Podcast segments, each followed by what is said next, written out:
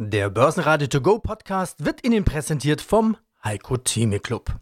Werden Sie Mitglied im Heiko Theme Club. heiko-theme.de Der Börsenpodcast. Börsenradio Network AG. Das Börsenradio. Marktbericht. Im Studio Sebastian Leben und Peter Heinrich. Außerdem hören Sie diesmal Edgar Walk von Metzler Asset Management und Stefan Risse von Akatis zur Virusangst an den Börsen. Ex-EZB-Chefvolkswirt Jürgen Stark zur Frage, ob die EZB-Politik überhaupt jemals aus dem Niedrigzinszyklus herauskommen kann. Roland Klaus von der IG Widerruf zu Daimler und Dieselgate und den indischen Investor Rahul Agarwal von Invest India zum Potenzial indischer Investments. Alle Interviews in ausführlicher Version hören Sie auf börsenradio.de oder in der Börsenradio-App. Auch zu Wochenbeginn wird über das Coronavirus gesprochen, auch an den Börsen. In China war die Börse feiertagsbedingt ein paar Tage geschlossen. Dort wurde der Rücksetzer der letzten Woche zu Wochenbeginn nachgeholt. Der DAX dagegen startet die Woche gut und holt sich die 13.000 Punkte Marke zurück. Schlusskurs 13.045 Punkte plus 0,5 Prozent. Auch die Wall Street legte einen guten Wochenstart hin. Mein Name ist Edgar Walk, Chefvolkswirt bei Metzler Asset Management. Die Woche startet mit dem gleichen Thema, mit dem die vergangene Woche aufgehört hat. Natürlich Corona. Coronavirus ausgehend von China, aber auch in Deutschland inzwischen aufgetreten, macht die Börsen nervös. In China war die Börse ja ein paar Tage feiertagsbedingt geschlossen. Die haben das dicke Minus der letzten Woche heute nachgeholt, heute früh. Der DAX holt trotzdem die 13.000 Punkte zurück. Also da kann man sagen, so schlimm kann es schon nicht sein. Herr Walk, wie groß ist die Aufregung tatsächlich? Also wie viel Coronavirus steckt da gerade in den Kursen? Ich denke einiges, weil die Konjunkturdaten haben sich ja in der Tendenz eher leicht verbessert in den vergangenen Wochen. Und man hatte schon das Gefühl, dass wir jetzt so eine globale Erholungsphase eintreten. Aber die Epidemie hat es natürlich jetzt erstmal wieder über den Haufen geworfen. Und die Unsicherheit ist natürlich relativ groß, wie es hier weitergeht. Und ich denke, man kann sich so zwei Szenarien vorstellen. Das erste, vielleicht wie so eine normale Grippewelle, dass wir dann Ende Februar, Anfang März den Hochpunkt der Ansteckung haben. Dann wird sich langsam wieder auslaufen. Wir werden dann relativ schwache Konjunkturdaten haben, vor allem in China, jetzt im Februar aber März, April dann relativ starken konjunkturellen Rebound wieder. Das, das typische Muster, was wir sehen oder in der Vergangenheit gesehen haben bei Epidemien. Und dann müsste auch der Aktienmarkt sich relativ schnell wieder erholen. Die Frage ist halt, wie groß ist die Wahrscheinlichkeit, dass eine normale oder einer normalen Grippewelle entspricht. Und das kann man halt relativ schwer im Moment sagen, weil wir halt noch ein Alternativszenario haben. Das Problem mit dem Coronavirus ist ja, dass es die Inkubationszeit etwa 10 bis 14 Tage ist. Das heißt also, jemand wird erst nach etwa zwei Wochen feststellen, dass er sich angesteckt hat und in der Zeit davor hat er keine Symptome, ist aber ansteckend und von daher ist es relativ schwer, diesen Ausbruch zu kontrollieren. Bei SARS und bei anderen Epidemien war es ja so, derjenige, der krank war, hatte sofort die Symptome und dann konnte man ihn relativ schnell isolieren.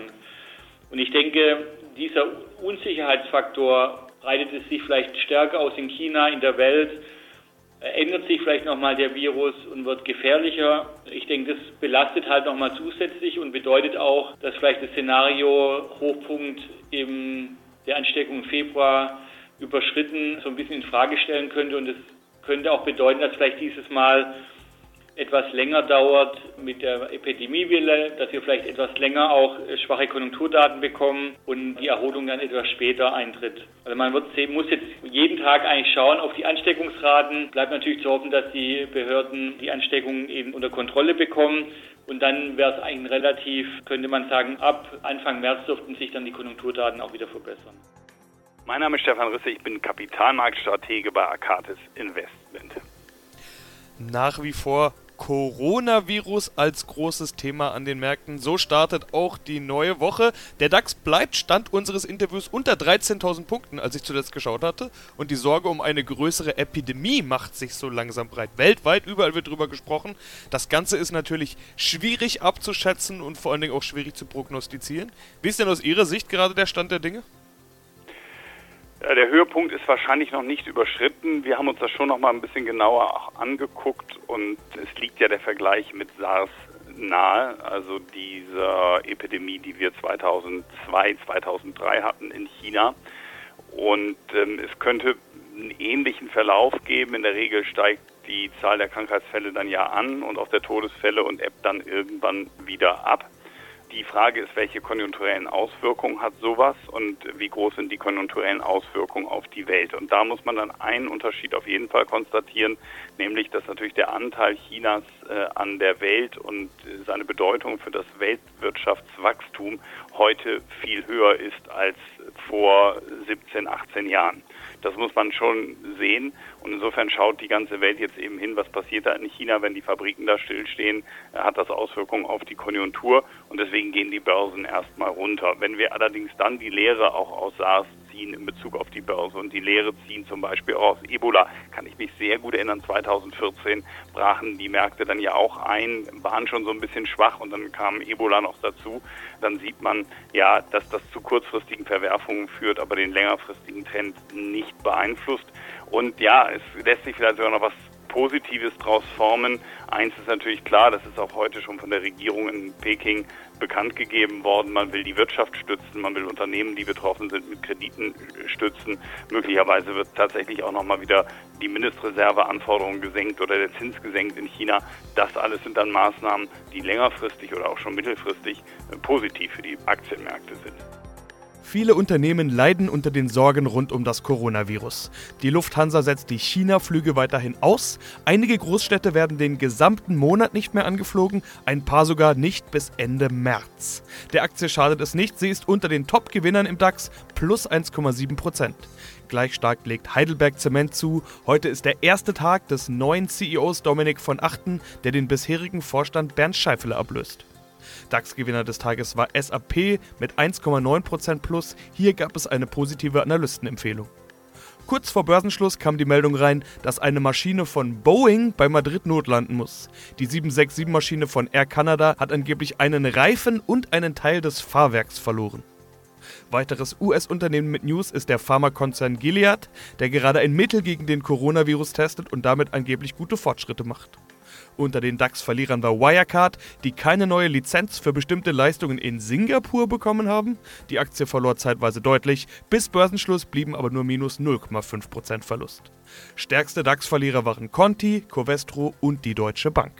Ich bin Jürgen Stark, ehemaliger EZB-Chefvolkswirt von 2006 bis 2011. Zuvor Vizepräsident der Bundesbank und davor Staatssekretär im Bundesfinanzministerium. Ich bin seit acht Jahren freiberuflich tätig als Berater und als Vortragender und äh, Dozent an Universitäten. Verschuldung, ganz altes Thema. Finanz, Krise, ja, aber es hat sich ja so viel gar nicht geändert durch diese niedrige Geldpolitik. Ganz im Gegenteil, manche Länder haben noch mehr Schulden angehäuft. Es das heißt ganz häufig, die EZB kommt aus diesem Niedrigzinszyklus nicht hinaus, weil sonst crasht's. Äh, die ersten Staaten gehen pleite, es fallen immer wieder die gleichen Namen, Griechenland, Italien vor allen Dingen, Frankreich und so weiter. Sehen Sie das auch so? Beginnen wir mal von der anderen Seite des Atlantik. Es hat ja einen Einbruch an den Aktienmärkten gegeben im letzten Quartal 2018. In der Folge und auf politischen Druck hin hat die amerikanische Zentralbank die Zinsen dreimal gesenkt im Jahr 2019. Und plötzlich hat man 2019 ein ganz anderes Bild gehabt von den Kapitalmärkten, als das Ende 2018 zu befürchten war.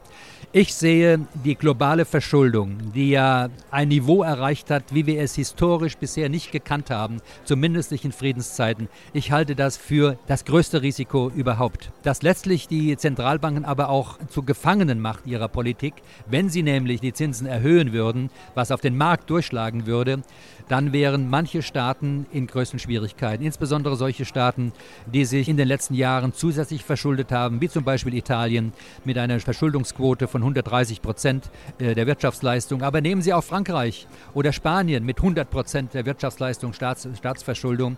Eine andere Zinspolitik oder andere Zinsstruktur würde diese Staaten erheblich treffen. Man muss berücksichtigen, dass durch die Niedrigzins- oder Negativzinspolitik der EZB die auf die Märkte ausgestrahlt hat. Die Ersparnisse der Regierungen der Euro-Staaten seit 2008 bis 2019 insgesamt 1,5 Billionen Euro ausmachen. 1,5 Billionen Euro über diesen 10, 11 Jahreszeitraum haben europäische Regierungen weniger Zinsen auf ihre Verschuldung gezahlt und sind heute höher verschuldet, als sie es im Jahr 2007, 2008 waren. Also hier wächst ein enormes Risiko- und Krisenpotenzial heran. Irgendwann wird es zu einer Korrektur kommen und die Europäer wären gut beraten, wenn Sie zum Beispiel verstärkt dafür werben würden, dass dann im Falle einer notwendigen Umschuldung, einer Insolvenz eines Staates, ein geordnetes Verfahren erfolgen kann? Mein Name ist Roland Klaus, ich bin Gründer der Interessengemeinschaft Widerruf. Ja, und starten wir mit IG Widerruf. Es ist ein Verein. Was machen Sie alles? Für welche Klagefälle sind Sie unterwegs? Das ist zunächst einmal ein Zusammenschluss von Verbrauchern. Wir kümmern uns um Widerrufsthemen, beispielsweise bei Baufinanzierungen, bei Lebensversicherungen, auch jetzt bei Immobilienmaklerprovisionen und eben auch aufgrund meines persönlichen Backgrounds als Börsenreporter um Anlegerklagen haben da im Jahr 2017 bereits die Anlegerklage äh, gegen Volkswagen begleitet rund um den Dieselskandal und tun das gleiche jetzt auch beim Thema Daimler. Kommen wir zu Daimler. Der CEO Dieter Zetsche sagte, bei mir nicht. Ja, bei Daimler gibt es keinen Dieselskandal und doch gab es einen. Was ist denn hier die Vorgeschichte? Nun, genau diese Aussagen von Zetsche sind letztendlich auch diejenigen, die Daimler jetzt, wenn man so will, auf die Füße fallen. Denn mittlerweile wissen wir ja, dass Daimler sehr viel tiefer im Dieselskandal steckt als zunächst angenommen. Es gibt jede Menge Rückrufe, Software-Updates für Mercedes-Fahrzeuge. Es gibt verlorene Klagen gegen Besitzer von Mercedes-Fahrzeugen. Man hat mittlerweile rund drei Milliarden Euro zurückgestellt für juristische Risiken aus dem Dieselskandal. Und trotzdem hat sich das Unternehmen damals, in erster Linie eben Dieter Zetsche, als Saubermann dargestellt, ohne es zu sein. Und genau hier setzt die Klage von Daimler-Aktionären an. Die argumentieren nämlich, dass der Daimler-Vorstand den Finanzmarkt nicht über die Manipulationen im eigenen Hause rechtzeitig informiert hat. Somit hätte man dann gegen das Wertpapierhandelsgesetz verstoßen und gegen die Ad-Hoc-Publizität, die ja verlangt, dass kursrelevante Tatsachen dem Finanzmarkt vom Unternehmen, von der Unternehmensführung zeitnah mitgeteilt werden. Und dass das kursrelevante Tatsachen waren und dass die Aktionäre auch geschädigt worden sind, das zeigt ein Blick auf den Aktienkurs. Die Aktie von Daimler stand Mitte 2015 noch über 90 Euro. Ein Jahr später, nachdem der Dieselskandal bekannt wurde, stand sie bei gut 50 Euro und aktuell sind es rund 42 Euro. Und das in einem Umfeld, in dem der DAX, wie wir ja alle wissen, gerade erst vor kurzem ein Allzeithoch erreicht hat. My name is Rahul Agarwal. I represent Invest India, which is the national investment uh, and uh, I'm sorry, national, national Investment Promotion and Facilitation Agency of India. Our agency works on attracting foreign direct investments, and we facilitate the investors who are coming into India. I head the teams for infrastructure and financial institutions, which means I handle the railways, the road sector, uh, and obviously the, the, the huge funds who are investing into India. What are the aims right now from 2020. Was sind die Ziele? Wo möchten Sie hin? So we are working on the 5 trillion uh, economy for India. Uh, we have had a phenomenal growth story in last two decades. Uh, right now we are uh, you know very short distance from the 3 trillion dollar economy mark and we plan to go to 5 trillion dollar economy mark what is very interesting for india is the you know is the change which is happening on ground right? And we want to become you know the democracy the democratic power of india. We want to make it the inclusive power as well right? So the changes which we are doing for for, for the ground root level for the social level is is the biggest change which we are which we are making. And you know what we are trying to do with that is trying to add investments, you know, and that's where Invest India plays into, you know, comes into the picture. That we are trying to bring in investments, you know, in most easy way, and use that to create employment in the country to get more. What do you mean in most easiest way?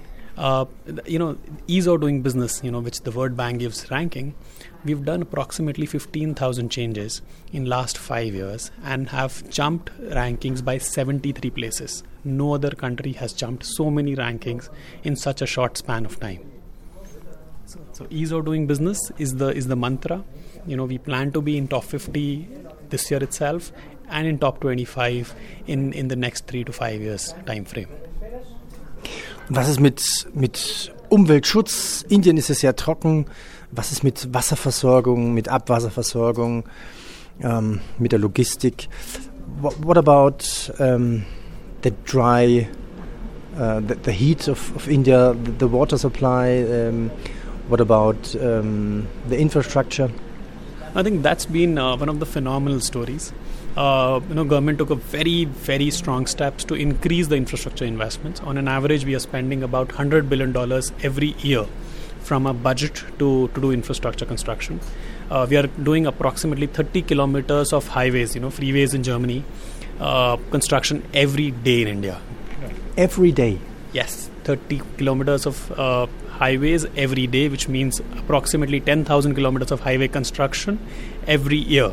And by the way, these are not two lane highways. We are constructing six lane, eight lane expressways today, right? And you know, you can have world class highways in India. Börsenradio Network AG. Marktbericht. Der Börsenradio To Go Podcast wurde Ihnen präsentiert vom Heiko Theme Club. Werden Sie Mitglied im Heiko Theme Club. heiko-theme.de